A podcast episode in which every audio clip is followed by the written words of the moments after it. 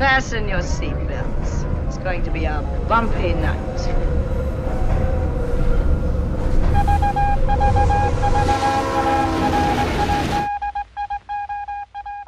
Pasajeras y pasajeros, eh, les damos la bienvenida a este nuevo episodio de Los Trenes en la Noche, podcast de cine de Juan Ramón Ríos y Fernando Jiménez, donde estaremos hablando de la película... Pues se me estaba olvidando de la película, a decir Mandy.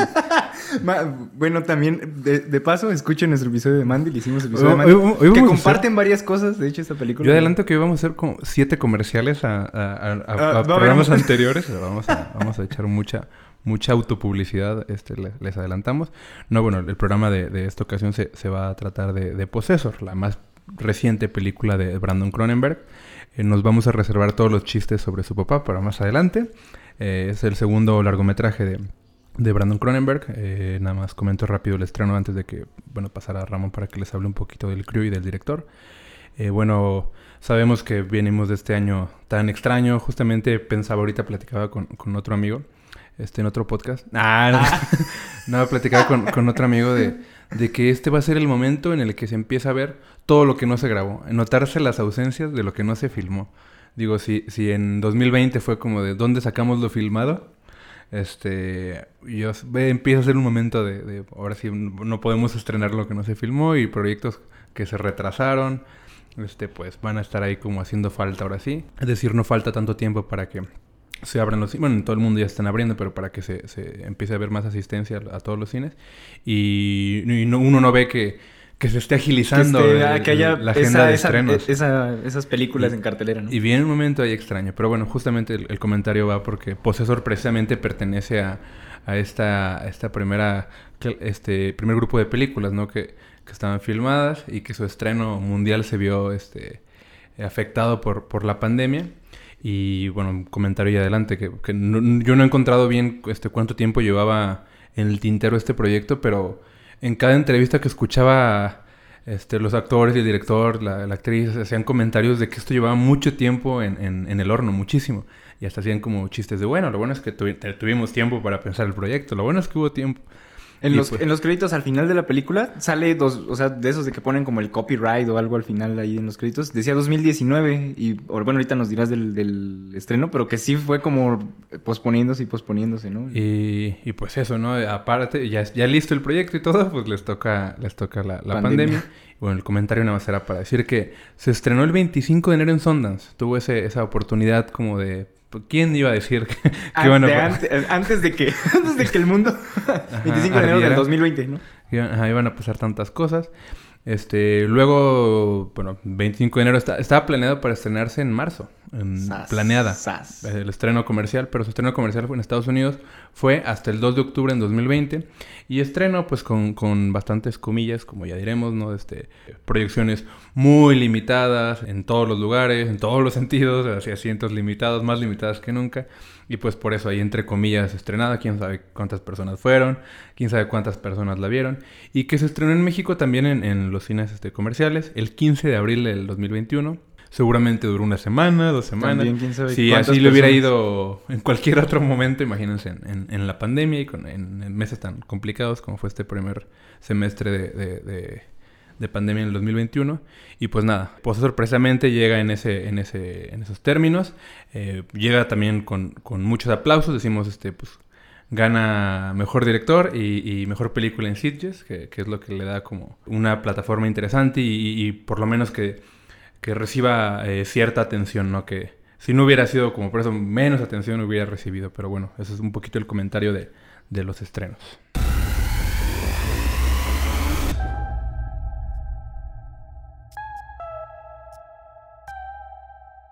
Y bueno, para hacer este pase de lista que habíamos nombrado, este pase, pase de lista de abordaje, eh, empezamos con la parte del crew. Eh, bueno, ya nos decía Fer a hablar sobre, sobre el director. Todavía no vamos a hacer esto, hablar de su papá. Pero Porque bueno, lo vamos a hacer más adelante, no es que no lo vayamos a hacer, lo vamos a hacer más adelante. Pero bueno, el apellido pesa, es un, es un Cronenberg, es el hijo de, de David Cronenberg. Ya iremos comentando ahí este, como los links que pueda haber en, en- en su trabajo. Pero bueno, esta es su, su segunda película. La primera es Antiviral, Antiviral, esta película de 2012. que a ver si también por ahí relacionamos alguna cosa. Ahorita vamos a hablar también de antiviral. Eh, y, y, bueno, ahí entre... ah, antes de antiviral tiene un par de cortometrajes que no encontramos disponibles en, en internet. Seguramente le dan algo de, de pudor al director. Eh, pero bueno, de estos trabajos eh, entendemos eh, escolares. Como los poemas, ¿no? Que escribió uno en la secundaria. de- que agradecen que se, que se desaparezca, ¿no? Bueno, de este, estos entendemos que eran ejercicios de, de escuela de cine a- antes de, de aventarse a hacer este primer largometraje, el de Antiviral.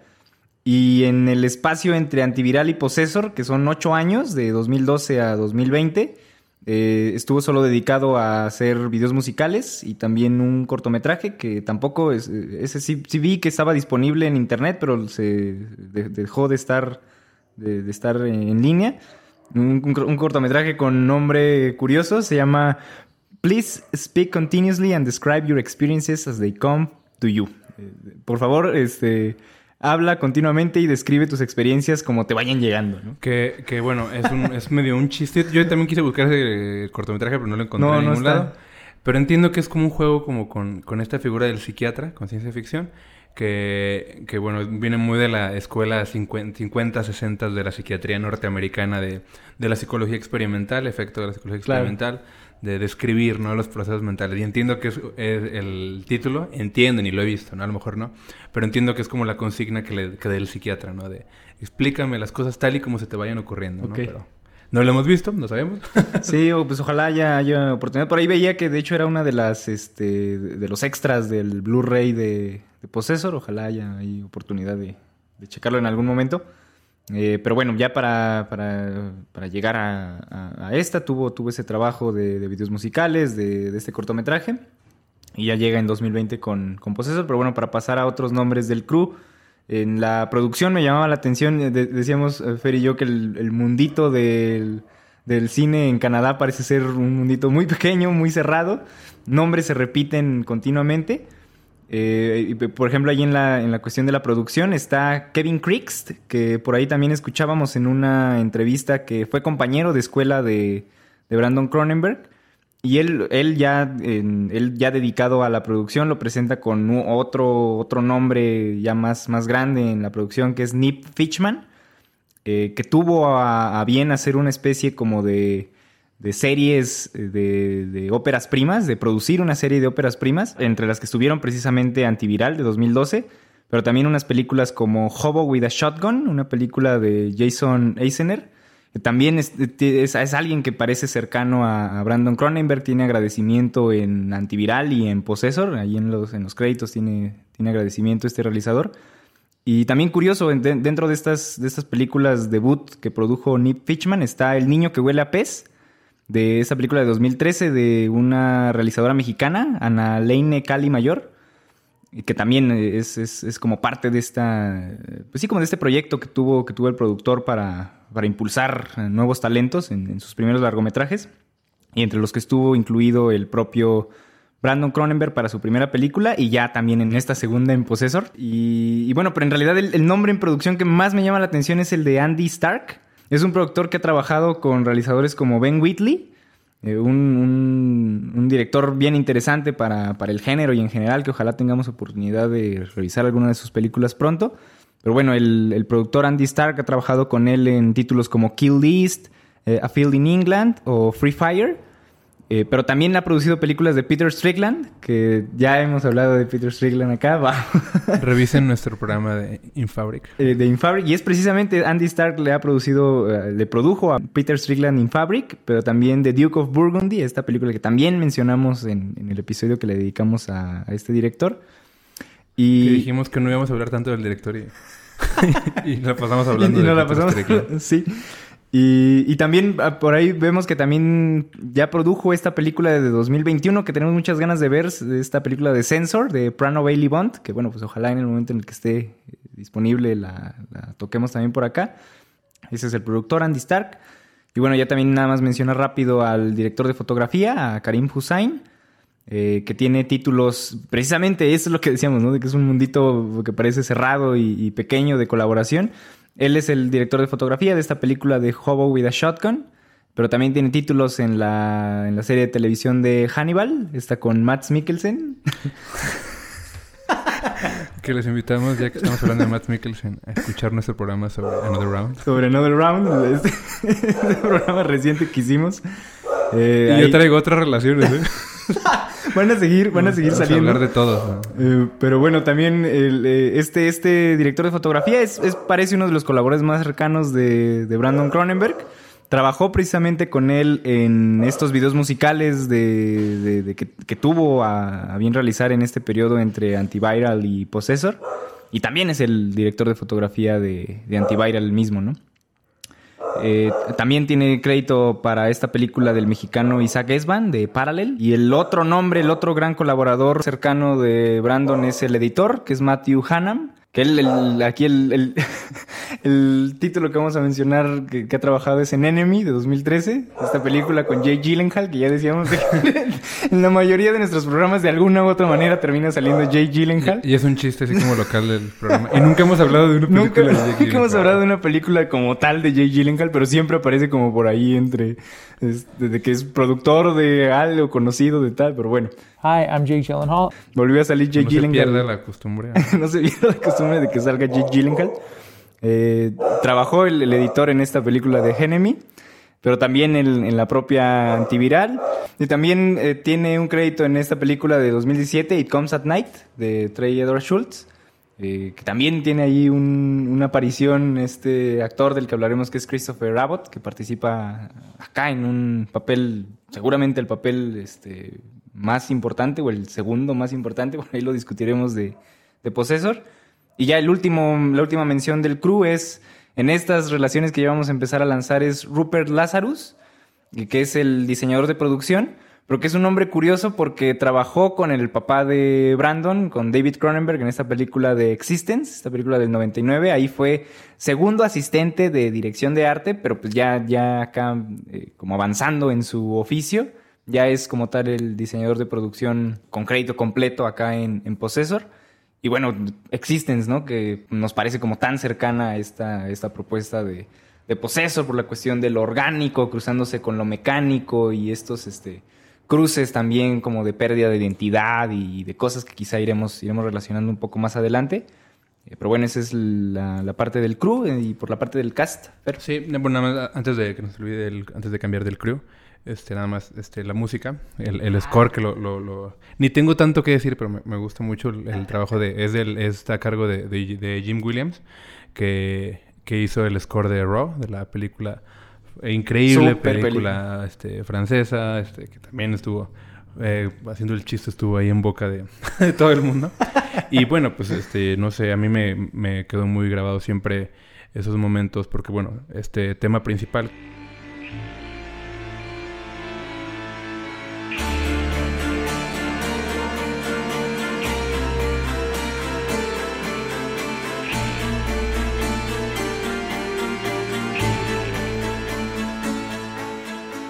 Que llegaba en ciertos momentos de la película con mucha fuerza y yo lo, lo, recuerdo muy vividamente y pues encontrar que ahora siguen proyectos como, como Possessor pues da, da gusto.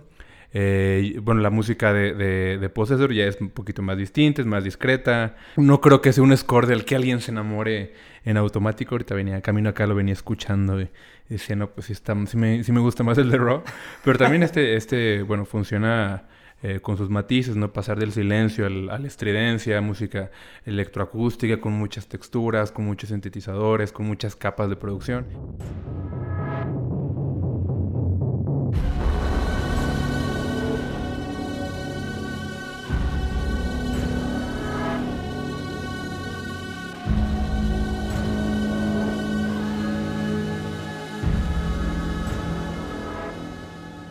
Y bueno, que, funciona bastante bien.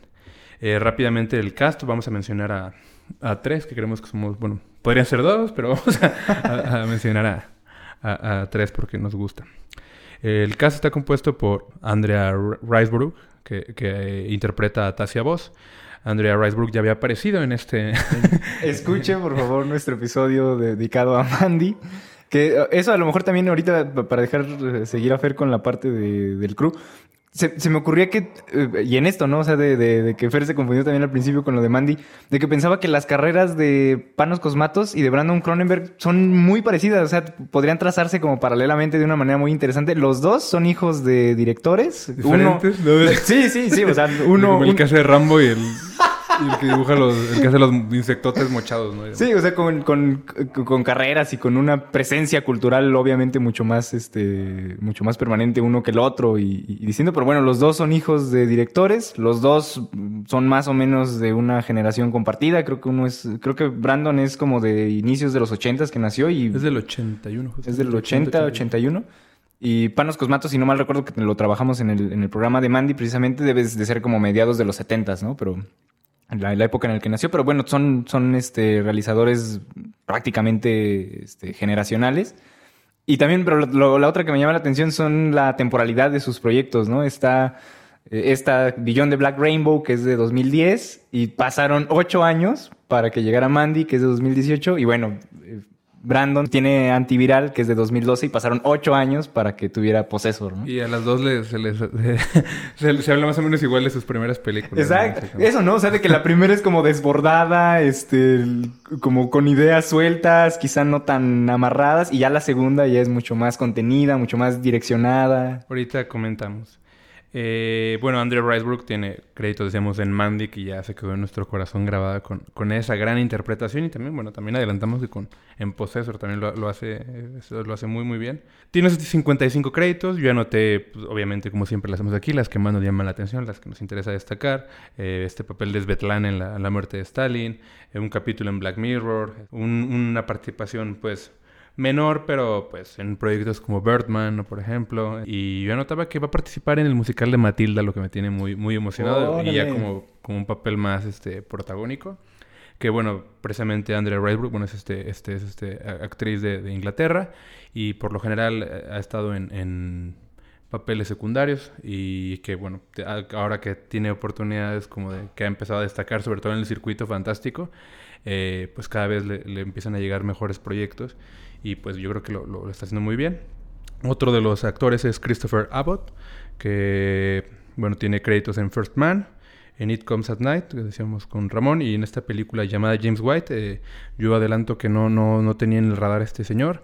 Le digo a Ramón que a mí se me hacía como que se parecía a todo el mundo. Le, está como a 5 pesos de chinos a convertirse en Jon Snow también. se parece a sí, todo el mundo. Se, se, parece un montón a Jon Snow. Se parece a muchísimos este, actores, pero bueno, con respeto a su trabajo. Porque también lo hace muy bien. También lo adelantamos. Este, obviamente, pues sí, este, Andrea Risebrook es más, más este, destaca también por parte del guion, pero este Christopher Abbott lo hace muy bien. Y pues también eh, se añade ahí al cast Jennifer Jason Leigh, que lo hace increíble. Ella interpreta a Girder, se llama el personaje. Eh, ella tiene, pues bueno, que decirnos 104 créditos anotada por acá y pues eh, para recordar algunos y seguir con esta conectadera loca, recordar que ella hizo a Lisa en Anomalisa, precisamente. Es, escuchen por favor nuestro programa que le hicimos a I'm Thinking of I'm Thinking of Ending Things. Y que hablamos mucho de, de, la interpretación, bueno, eso recuerdo, hablamos de la interpretación que a, a través de la voz construyó claro. este personaje tan tan, tan lindo que era. Y el Lisa. momento del, del, canto, ¿no? Que es a mí lo que siempre más recuerdo de Anomalisa. Es bellísimo la, la cantada que se echa Jennifer Jason Lee. Okay, here goes. Don't laugh at me.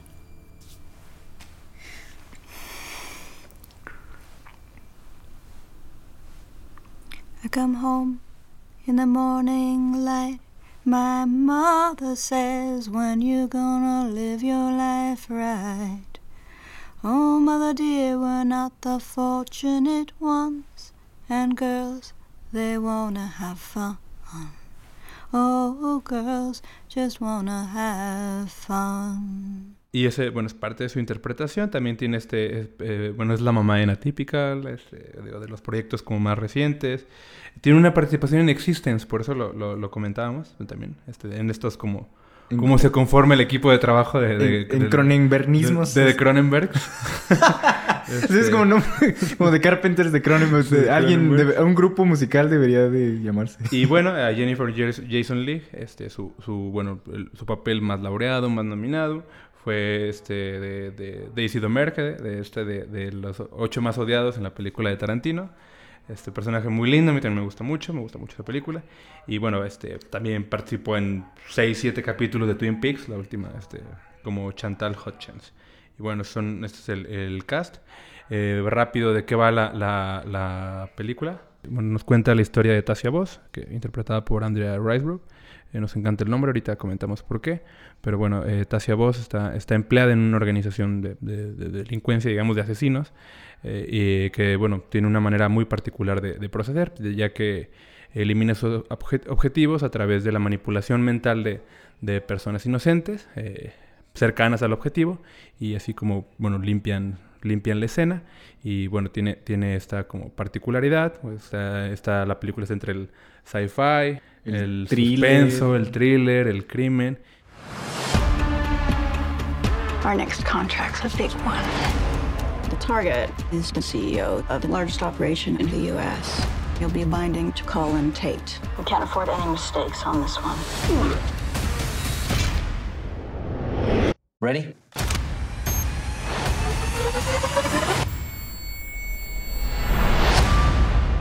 Pues algo, algo así como in, iniciando también en, en, esto que también siempre tratamos de hacer en todos los programas, de, de buscar como la tradición a la que se aferra. Eh, que de hecho ahora también se me ocurría que podíamos llamar como vías de origen, jugando como okay. con esto de... con esta pasión de... que tenemos por los trenes, que nunca nos hemos subido a uno. Pero bueno, en esto, en esto como de buscar, ¿no? De dónde, de dónde vienen como algunas cosas. Escuchaba como algunas entrevistas de de Brandon. Y, llama la atención, ¿no? De eso también ya lo vamos a ir, ir comentando, ¿no? Pero de, de, como que la distancia que parece querer eh, eh, crear entre el trabajo propio y el de su papá. De repente le decían como estas, estas preguntas que ya se imaginarán, ¿no? Le decían como, no, ¿y cuál es la película favorita de tu papá? Eh, o cuál, y luego otras ya aparte que tienen que ver con esto, ¿no? De cuál es su película de horror favorita, ¿no? Y en todas la mayoría le daba la vuelta a la pregunta, no quería contestar, como que le daba este, esto, ¿no? O sea, como de crear como una distancia de, como de crear también quizá una especie como de misterio allí de, de, de su persona artista. Pero en, en, en, una sí, sí llegó a mencionar que, ten, que había tenido como referencia ahí entre el crew, el equipo de trabajo, que habían estado viendo películas de Dario Argento, eh, por ejemplo la de Ópera, fue una de la que mencionó esta película del 87, que bueno, se, se nota, ¿no? Por esta cuestión tan, de, tan del yalo, ¿no? Así hasta en el póster que es amarillo completamente, en esta cuestión como del, de la iluminación y demás. Se nota que está en esa, en esa tradición, por lo menos en, esto, en esa cuestión como de los contrastes y de, de, del tipo de iluminación. Pero también me llama la atención que mencionaba eh, esta película de, de Seconds, de este director John Frankenheimer, una película del 66, que de hecho, o sea, trazando como esta, esta línea como de, de dónde podría venir como, como este interés o cómo terminó esa película de alguna manera haciendo eco en Possessor, tiene que ver con esto que ya nos decía Fer en la parte de la sinopsis, de una organización que se dedica de alguna manera como corporativamente a, a vender muerte, ¿no? De alguna manera no queremos como, como arruinarles este, esta, esta película de Frankenheimer, es una gran, gran película. Eh, pero bueno, o sea, solo como para mencionarla, como estas, eh, decimos, como, como tradiciones a las que se aferra la, la película. Y de hecho, esa ya no la mencionó, pero pues ya por solo por haber dicho esa película de Frankenheimer, pensé yo en otra, en otra de sus películas, una película previa que es esta de The Manchurian Candidate, una película del 62, que tiene que ver precisamente con manipulación mental y con construir un asesino que, que, que, que, sea un asesino perfecto, ¿no? Que no deje rastros, que no deje manera como de seguirle la pista y demás, ¿no? Y es también como una, una, una, película como interesante que les recomendaríamos. Tuvo hasta su versión remake con Denzel Washington, una película de, de 2004 ya con este director de, de, El silencio de los inocentes, de Jonathan Demi. Pero bueno, no sé, eso así como para em, empezar a hablar de la película, o sea, a mí me parece que ya tan solo dentro de esa tradición y de películas que juegan con la identidad, que juegan con la manera en la que, en la que se construye un crimen, un asesinato, pero con todo lo que tiene detrás, ¿no? Con el disociar eh, a, a, los asesinos de su propia personalidad y que se, se desintegren de alguna manera como para volverse una, una herramienta de de, del crimen o del asesinato mucho más precisa, mucho más perfecta, es, es, un poco como donde creo que está. Sí, y bueno, y uno no, no lo último que quisiera uno es ser injusto ¿no? con, con, con, creadores como Brandon Cronenberg, ¿no? Al, al, al afiliarlo en automático eh, con su papá. Claro, claro. Lo, o, o, este, quitarle la atención que, que merece un, un, autor que como él, él, está haciendo sus búsquedas, está lanzándose. Pero pues en, yo creo que en, en, este, en este caso en particular eh, vale la pena porque, bueno, este, decir que, que, se parece tanto a su cine al de su papá, este, tanto, tanto, tanto, digo, eh, los temas. y que debería, eso, ¿no? O sea, que nunca sea como peyorativo, ¿no? De, yo sí. creo que debería de ser como también orgulloso seguir la tradición Cronenberg, o sea, es también la tradición Cronenberg. Y, y sobre todo por, por, la persona que es Cronenberg, digo, no le damos el programa Cronenberg. Aún. pero, no. Ajá, pero ajá, no, no, ha habido oportunidad. pero bueno, siendo una persona que, que construyó un lenguaje tan claro, tan importante, este, eh, tan relevante para hasta para la historia reciente del cine, tan de culto, tender este puente entre el, no sé, entre la serie B y el, y el, el mal llamadísimo que odiamos el término, pero el cine de arte claro. y, y, gente como, como Cronenberg apare, aparecieron y, y lanzaron eh, esas búsquedas y las volvieron importantes, relevantes. A mí se me hace tan extraño que, bueno, digo, hablando de la obra de Cronenberg, cómo se, se adquiere sus rasgos como autorales a través de, de tantas obras adaptadas, Cronenberg, ¿no? Sí. Este, y esa osadía, ¿no? De adaptar cosas como, digo, bueno, es el remake de La Mosca. Adaptar Crash, ¿no? Que, que Claro. bueno, ahí vamos a ligarlo.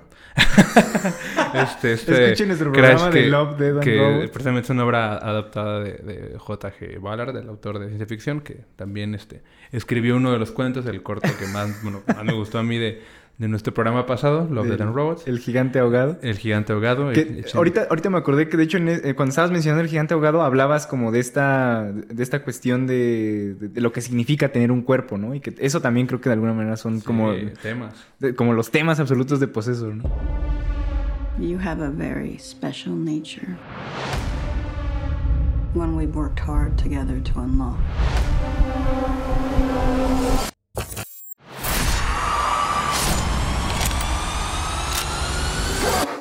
Pull me out.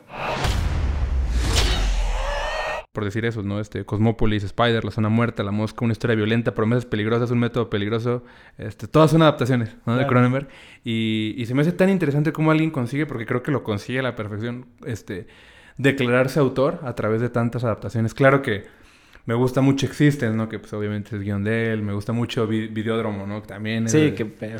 y con esas dos películas, bueno, por ejemplo, yo las leí en, en- bueno, venían en, no me acuerdo en qué libro de un sociólogo, para hablar sobre medios de comunicación. Y, y nos, nos pudieron ver Videódromo. Y fue como de, wow, ¿no? Este, Wow. este, las ciencias, eh, como, como cuando se hablaba de Asimov, ¿no? De, de, de las ciencias acudiendo a la literatura para responderse a cosas sobre la humanidad.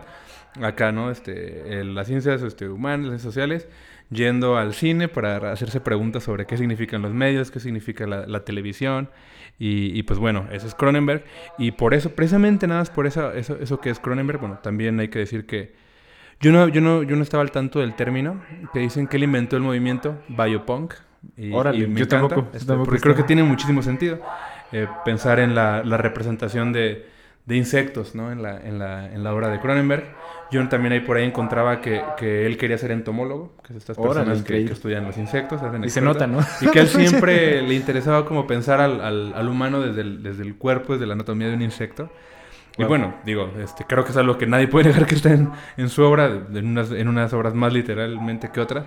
Pero precisamente teniendo esto en cuenta, creo que vale la pena decir este, eh, que Brandon Cronenberg hace una película que, se acerca eh, a cierta época de, la obra de su papá, ciertas búsquedas que, que tenían Cronenberg, y, lo digo porque precisamente no, no, no quisiéramos ser injustos ni que suene este, peyorativo, que le estamos restando atención, sino sencillamente que es una, una tradición que, que para muchas personas inaugura su, su papá o, o- lo cultiva o lo construye y de esa edificación de, de- de- de las búsquedas ¿no? del cuerpo ¿no? que hablábamos eh, surge la, este, la reciente obra de, de- Brandon Cronenberg que es Possessor ¿no? y Possessor al, hablar precisamente decía Ramón ¿no? que tiene, tiene muchos puntos ahí en común con Existence hay que decir que, que este la- yo, no, yo no recuerdo así como una, una representación tan interesante de, de- de- de la agencia psíquica, por llamarla de algún modo, ¿no? Porque decir mente me suena bien chafo y como, bien- como de medicina de 1850, ¿no? Representación de la mente, ¿no?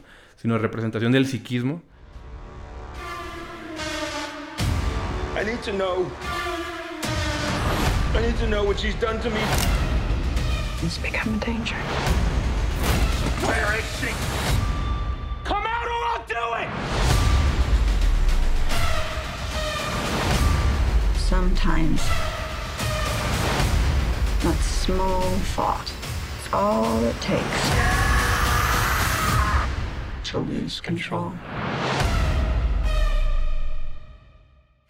De que creo que ya es como una de las ramas como del horror contemporáneo que se han eh, explorado. Y no solo, no solo en el género como de horror, ¿no? Pero esta cuestión de los avatares, como del verte a ti mismo a través de otra representación de ti. Por ejemplo, en Mal, Jumanji. La, la- la nueva. Ej- ejemplo en Mal. La- sí, sí, que, que se ven en... que cambian de cuerpo y demás. y- Pero o- o sin preguntarse esas cosas, en, en plan de, de chiste. de, de- de este chavito flaquito que es el, el actor de Hereditary, que de repente se convierte en la roca, ¿no? Pero que de repente ese cambio de cuerpo es... eh, no tiene como la complejidad interior que pone acá Possessor, que es lo que me llama la atención, ¿no? O sea, de, de- o sea, lo pensaba con esta, con esta cuestión de los avatares.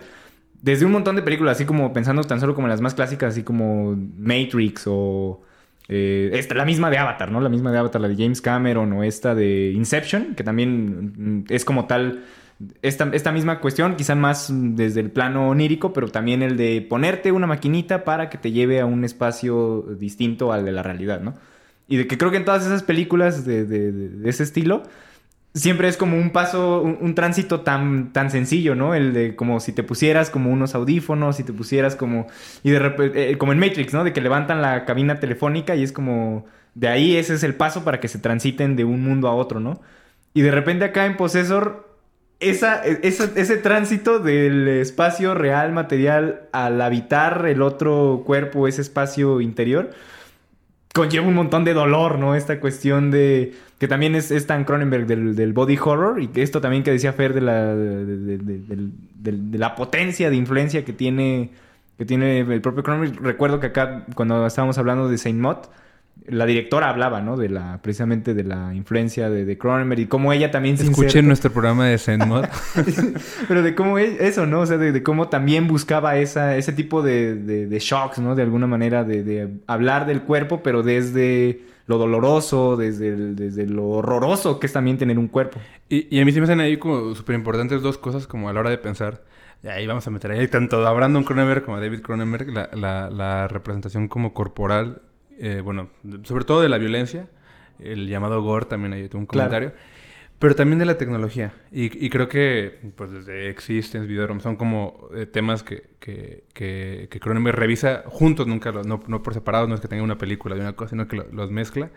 Y en Possessor se me hace ultra interesante la representación tecnológica que hay. O sea, todo es este analógico. Sí. O sea, no hay... O sea, sí aparece una pantallita. Yo estaba muy atento de dónde, cuándo salían pantallas. Y nada más aparece una vez, así como, como para ver unas figuras como de los animalitos. De, este es un animal, este es un perro o es un gato. Ah, claro, sí, que es como una tableta. Que Pero no hay, este... No hay, digo...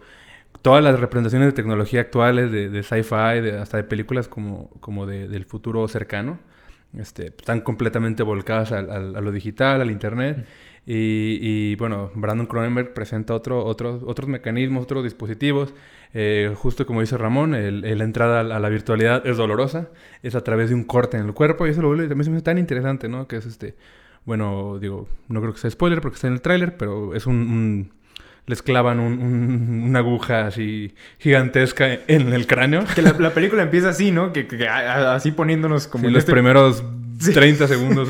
como en este plan también como, como que también se explora, ¿no? En, en estas películas, pero de lo tan carnal, de lo tan sexual. O sea, la película empieza con una penetración que es en el cráneo, pero pues no deja de ser una penetración en donde se clava el, el- este enchufe análogo, Sí. sale el... Sí, no, creen que se conecta así Wi-Fi? La conexión más alámbrica del, del planeta. Y es eso, ¿no? Es que creo que tiene que ver mucho con esto de que es una, una- es una conexión dolorosa, es una conexión sucia, es una conexión que conlleva como un- un- un- una cuestión de, de- de lo descarnado, ¿no? O, o, por ejemplo, volviendo a Matrix, recuerdo de que... Hay sí, cables. ajá, o sea, y sí los muestran, ¿no? Así de que están como todos desnutridos, así todos blancos ahí cuando están en los estos como capullos.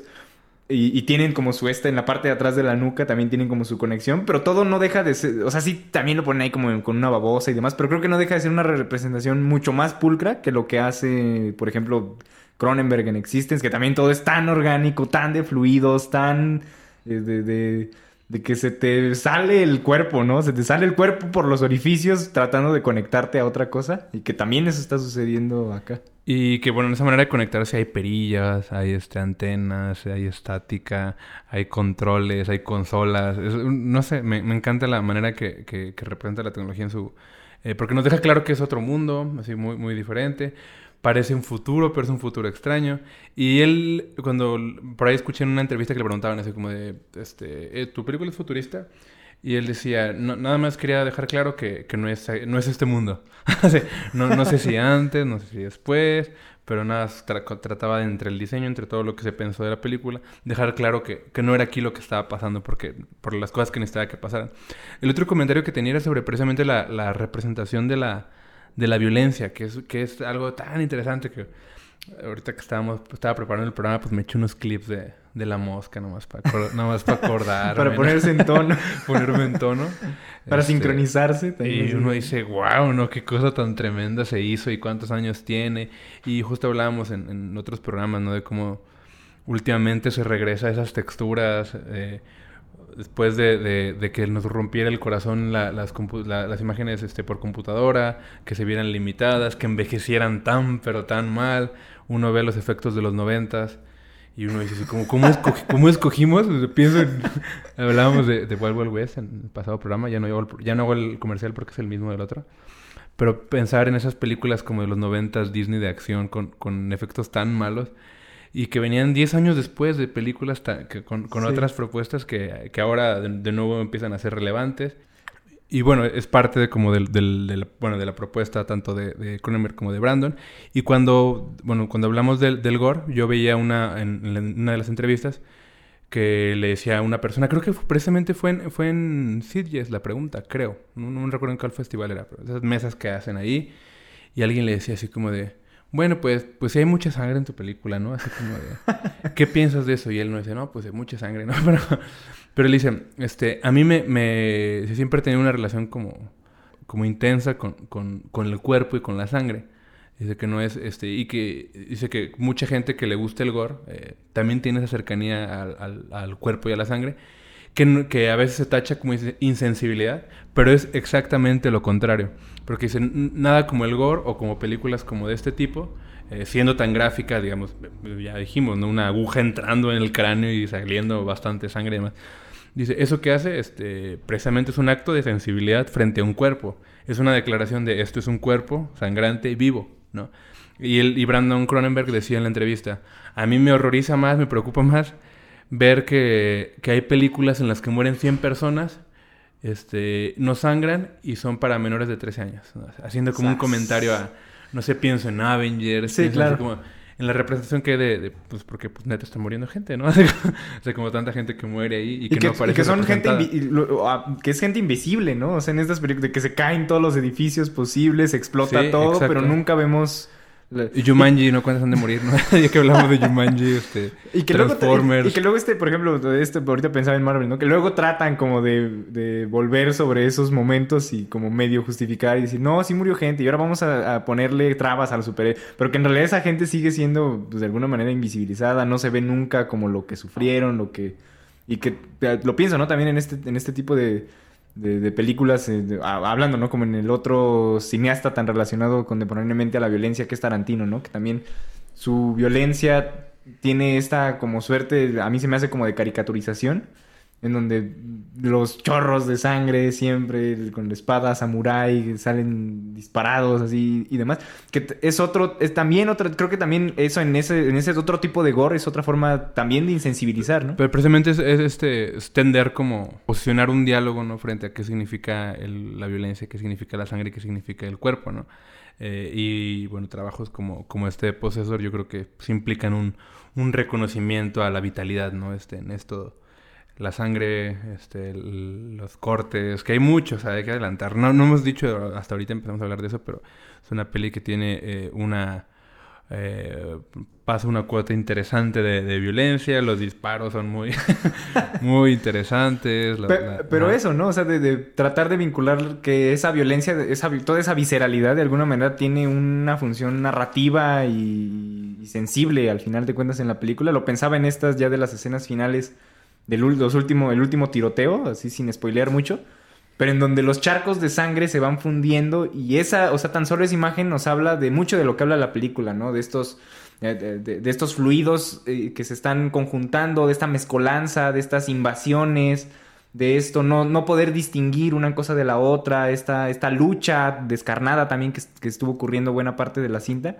Y que todo eso de repente se conjunta en dos charcos de sangre que se funden indistinguibles. Y, y creo que es bueno importante destacar, digo, nos, nos clavamos luego con Cronenberg papá, pero justo como dije que no íbamos a hacer. no, pero digo, este, hablar de, de la película también es de hablar de este. eh, me chocó un poquito porque ahora se, se dice mucho de este grándulo actoral, ¿no? Que se, que se habla, así como de. Pero bueno, esta, esta química, este, este careo constante entre dos personajes en- a lo largo de la película, que es. Entre Abbott y el, El- personaje de. Christopher Abbott y el de... Sí, eh, que Andrea. bueno, está Tania Voss, el, el personaje, en toda la película, bueno, se trata precisamente de una de las misiones que tiene, que es controlar el cuerpo de Christopher Abbott, y que a mí se me hace interesante desde que lo estaba viendo porque se me hacía una, una, ahí este, un asunto histriónico muy, muy, muy, muy rico, bueno, para, para discutir. Este, y cuando vi una de las entrevistas con ellos, precisamente decía este, este Abbott, que, que le preguntaron, ¿cómo te preparas? ¿Cómo te preparas para interpretar como un personaje que, que está es de- interpretado a su vez por otra persona, ¿no?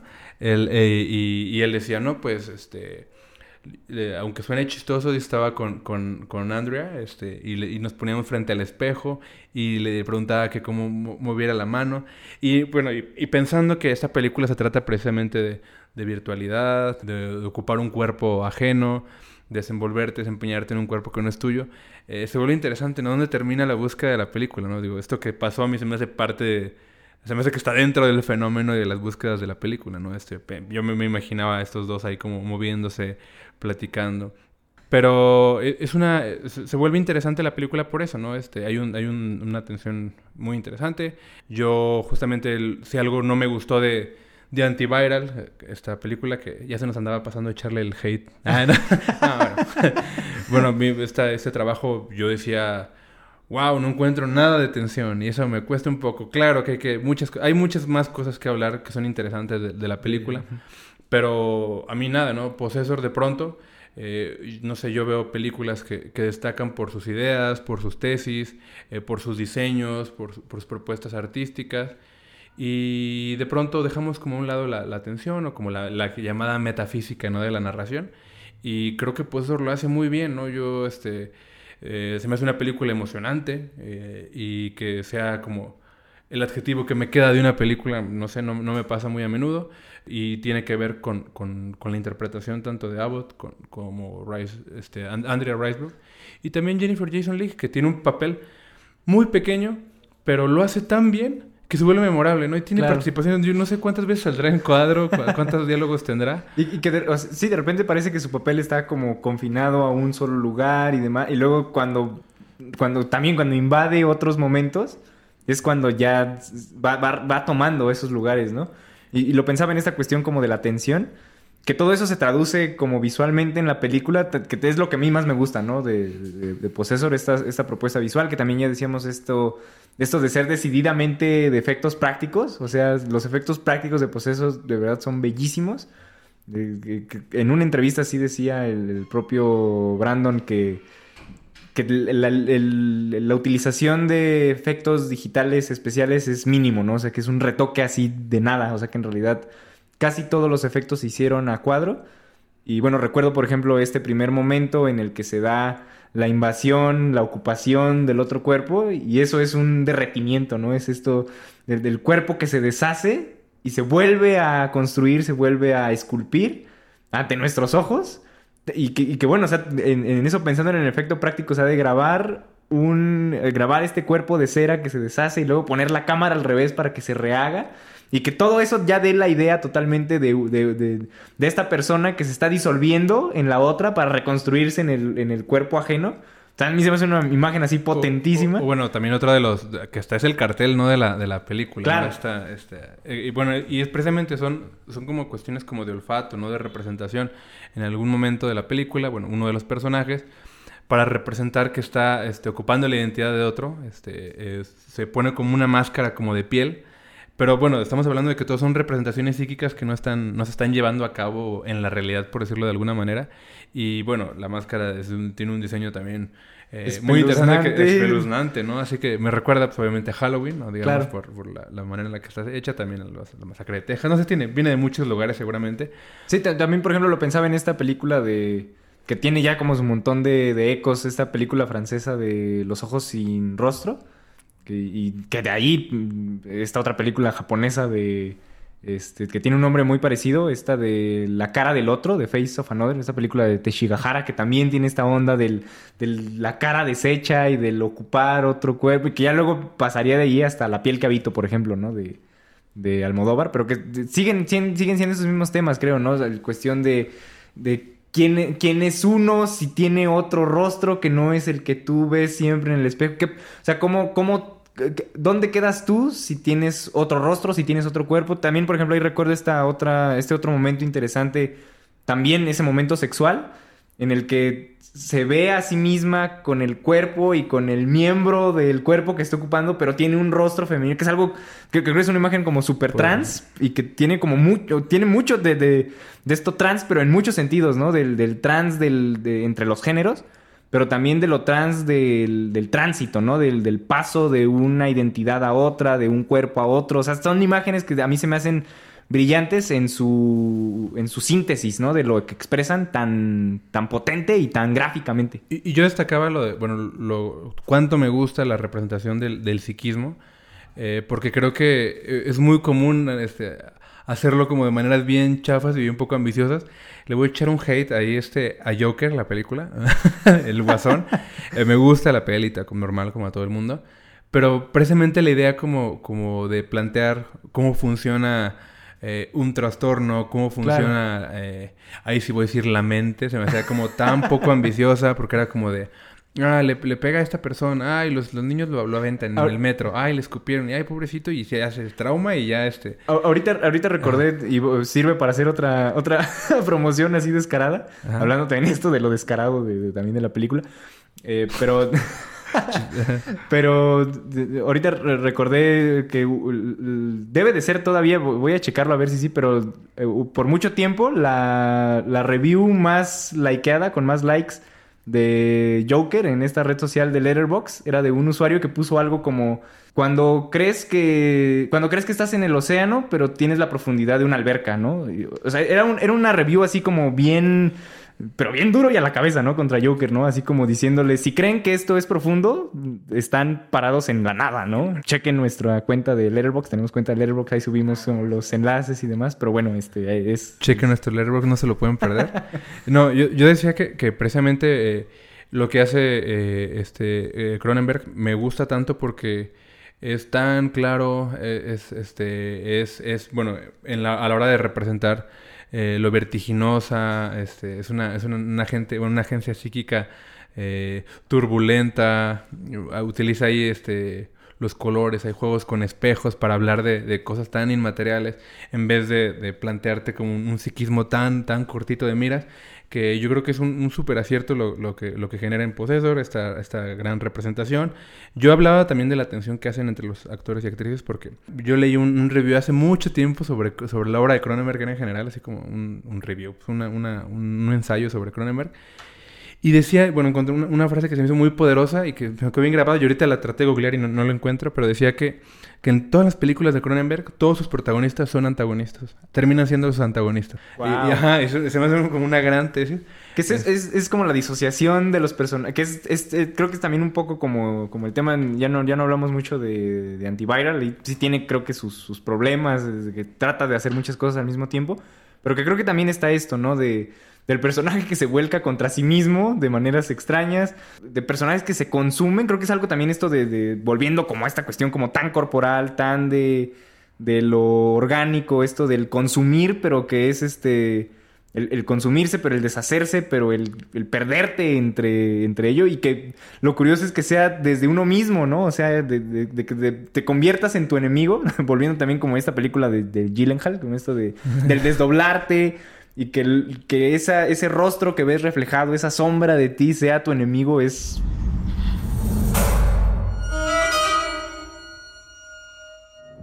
Y es un poco, eh, digo, el, el saldo de, de esta película, ¿no? Este, digamos, ahí tiene cier- uno- unas vueltas interesantes, bueno, de acuerdo al guion, cuando nos pensamos quién es el bueno, quién es la mala.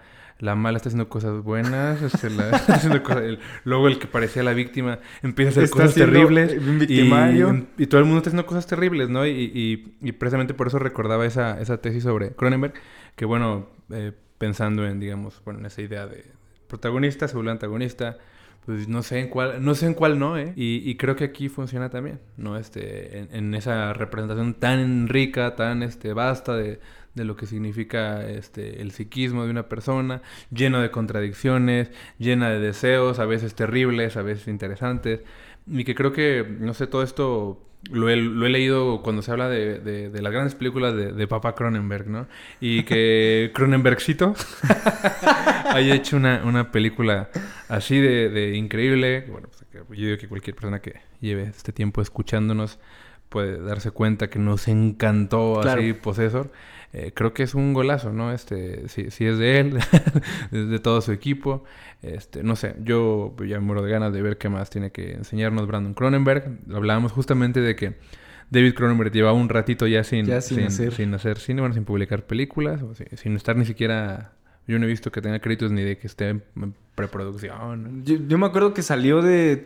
Que en esta también como fase actoral de cameos que de repente tiene, salió en una serie de Netflix que es adaptación de una novela de, de esta escritora del cuento de la criada, pero este otra novela de Alias Grace. Tiene ahí una aparición así como de, de- de doctor también como creepy, que Cronenberg le da muy bien estas, estas apariciones como de... Y qué curioso, ¿no? Siempre como están tan ligados, a- y, se- y los dos, ¿no? Tanto este, David como Brandon Cronenberg, están tan cercanos como a la literatura, ¿no? Y a la Claro, representación claro. de literatura. Y, y yo acuerdo que cuando leía de Cronenberg decía que él venía de la literatura. Y ahora leo a Brandon Cronenberg y, viene de la- precisamente claro. vengo de la literatura. Y yo... Y, y digo, si fuera un capricho, un- una ostentación chafa de ay, ay, ay.